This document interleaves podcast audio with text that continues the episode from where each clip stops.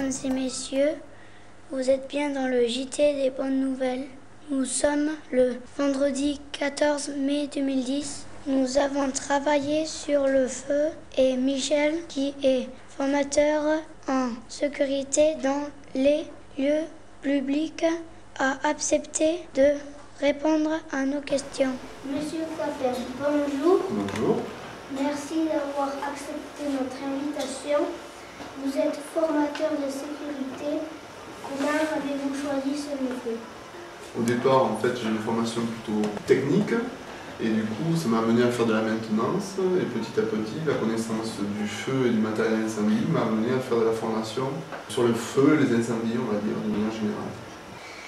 En quoi consiste ce métier? Le métier consiste donc, de former des, des adultes et des fois des adolescents, donc au maniement des extincteurs, à la mise en évacuation, la sécurité des bâtiments, des écoles, des hôpitaux, des, des endroits qui reçoivent du public. Pouvez-vous nous expliquer comment s'allume un feu? Pour allumer un feu, déjà, il faut trois éléments. La première chose principale, c'est de l'oxygène. Après, la deuxième chose, il nous faut du combustible.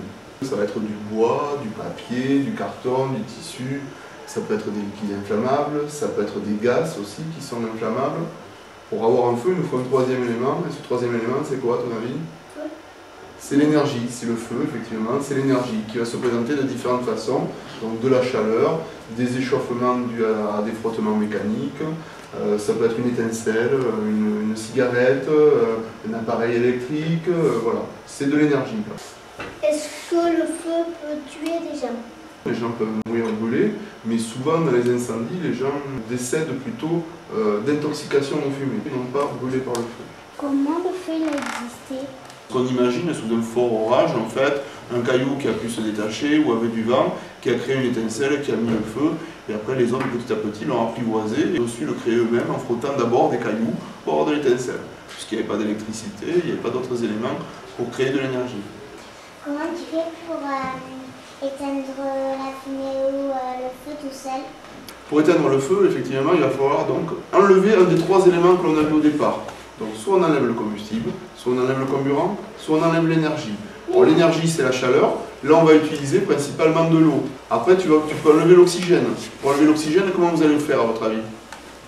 Tu vas couvrir, tu vas mettre une couverture, ou tu vas mettre du sable ou de la terre, ce qu'on appelle étouffer le feu. Merci beaucoup. Eh bien de rien, avec plaisir. Merci mesdames et messieurs d'avoir suivi notre journal. À la prochaine fois. Au revoir.